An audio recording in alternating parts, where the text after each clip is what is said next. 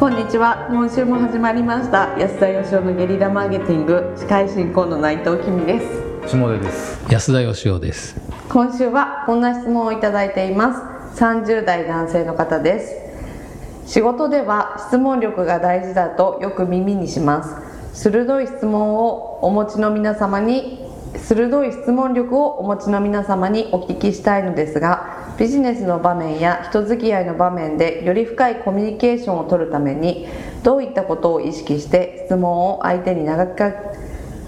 相手に投げかけていますか？はい、まあ、質問力というようなねあの、うん、書籍がベストセラーになったりもするぐらい。斉藤先生。そうですね、はい、やはりそれは重要なんだろうということですが鋭い質問力をお持ちの内藤さんとしては どうですか？いやこれすごい難しいですよね。なんかこ。う例えばね内藤さんもあの、はい、今特にですけど営業職としてずっと頑張っておられるわけじゃないですか、はい、初対面の方と、うん、あの深いコミュニケーションを取るためにみたいなことは考えたことあるでしょ、ありますね。でもなんかこう質問する時ってどうしてもビジネスだとこう自分の答えてほしいように質問しちゃったりとか、ね、例えばどんな？でなんかこう相手にそうそうですねって共感してもらいたいがために、うんうん、なんかそういう大事な人はいますかとか。何かを残していますかとか。ビジネスにおいて自分のそうそうそう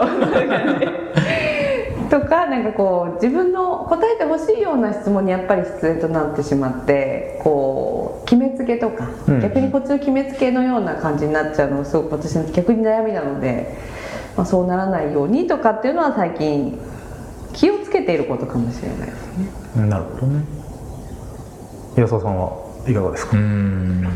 場面によりますよね、うん、例えば営業だったら、はい、あの本当最初の2 3 0秒で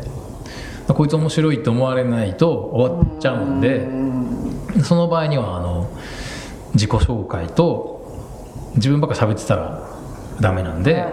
相手に何かを聞くわけですけど、はい、最初にどういう質問を組み立てていくかっていうのはすごい大事で、うん、でやっぱこいつ使えるなとか、うん、俺のこと知ってるなとか、はい、ちょっと真面目に話してみようかと思われないといけないんで、それは練りますね質問はい、その社長が最も興味持ってそうでそれでいてなかなか周りにそんなこと聞いてくれる人がいないんだろうなっていう質問は何なんだろうかということを考えて。でも普段の会話ではそんなことしませんけど。ビジネスにおいてはい。なんかやっぱこうコミュニケーションいいコミュニケーションになるための質問とかっていうんであれば例えばあの僕そのこだわりツアーっていうのをやってて、経営相談に応じる代わりにご飯をおごってねっていう企画やってるんですけど、まあ、向こうが質問してくれるっていう前提ですけどこっちからも質問するんですけど、でもやっぱ自分が興味持ったことしか質問しないですね僕は、はい、なんか社交辞令的な質問はすごい苦手なんですよ、よくねそのとりあえずその場をうまく盛り上げる質問できる人いるじゃないですか、はい。えー、好きな音楽何とか、ああいうことが僕はできないんですけど下田さんは上手そうですねそれ。いやもともと上手ですよ。ね。いろんな質問が頭の中入ってるわけですかやっぱ。いやそういうわけでもないですよね。なんだろうな。別になんか考えていくわけではなくて、まあ、でも本当にその興味をね持つっていうことが重要なんだろうと思うし。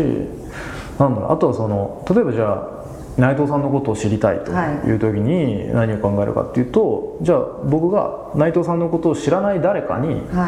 内藤さんのことを紹介できるようになろうと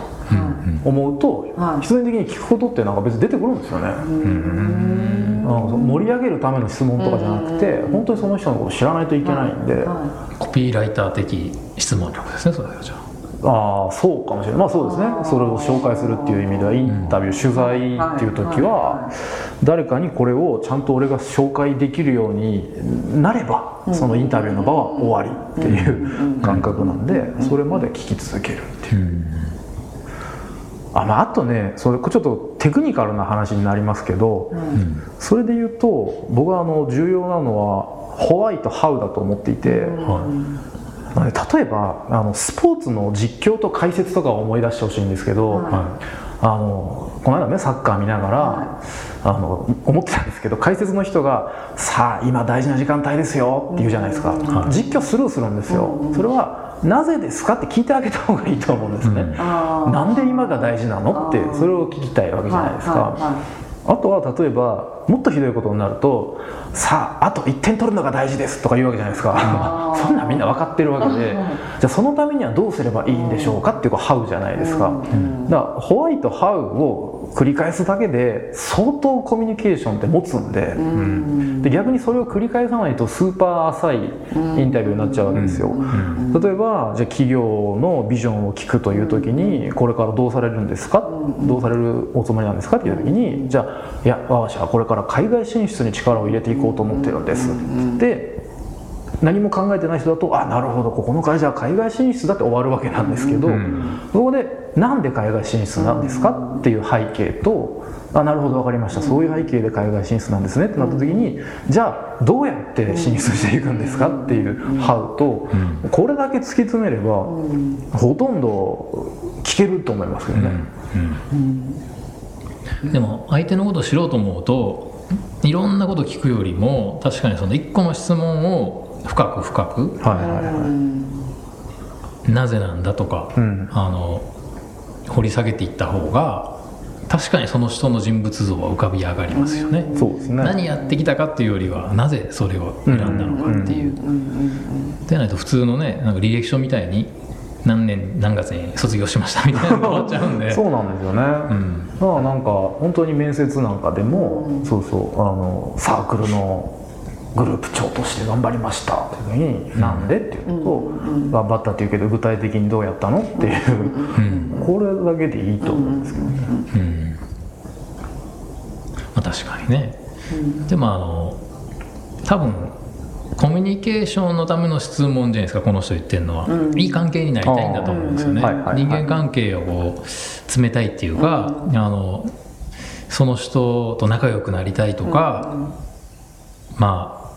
可愛いやっちゃとかですね、使えるやっちゃとか思われたいわけじゃないですか、はいはいはい。でそれでいくとやっぱり質問も大事だと思うんですけどあのやっぱり例えば営業行った時も何でもそうなんですけどまずは自分はこんなやつなんだって分かってもらわないといけないじゃないですか、でも学生さんの面接とかもそうなんですけど、あのまず質問できる土壌を作るっていうかはいはいはい。でそのためにはまずやっぱ自分の自己開示が一番大事だと思うんですね、ああスタートはそれかもしれないですね。はい、でそれをやっぱりその経歴しゃべる的な自己開示するのか、そのさっき言ってたなぜかっていうとこういう理由でこういうことやってるんですっていうところまで言うと一段掘り下げた会話が相手とできるようにはい。なんじゃないかな。ってでないといきなりな「なんでなんですか?」ってこう聞いていったらなんでお前にそこまで言われなあかんねんっていうことになっちゃってはいはい。やっぱまずこっちがあの一段深い自己開示をするっていうことが大事なんじゃないかなと思うんですけど。そうですね。多分だからあの私が何者であるかっていうことと、うん。あとあなたに僕は興味があるんですっていうことと、うん。まあ、この2つをやっていくっていうことなんだと思うんですけどね、でも下出君の場合はあのできるだけ自分の心を閉ざしたまま相手のところを開いていくような感じに見えるんですけど 相手がもう十分に開きたところでちょびっとこう開いてあげるみたいな まあちょっとここから先はあのテクニカルすぎる。内藤さんはねもういきなり全部開きっぱなしに開きっぱなしなんでこう相手も開いてくれる。はい。どっちがいいのかね、ええ。まあそれはもうちょっとその人のキャラクター次第といったところかなと思いますけれども。大丈夫ですかね今日は？はい、なんか鋭い質問を最後に内藤さんしとかなくていいですか？いやー下田さんお願いしますはい、えーということでですね、まあ、今日はあのビジネスという場面それから、えー人付き合いという場面でねいろんな話をさせてもらいましたんで、えーシーンに応じていろいろと参考にしていただければなと思います。ということで、えー司会進行の下出でした。皆さん。どうも。今日もありがとうございました。ありがとうございました。ありがとうございました安田義雄への講演依頼とゲリラブランディングのご相談は安田義雄 .com のお問い合わせフォームよりご連絡ください。お待ちしております。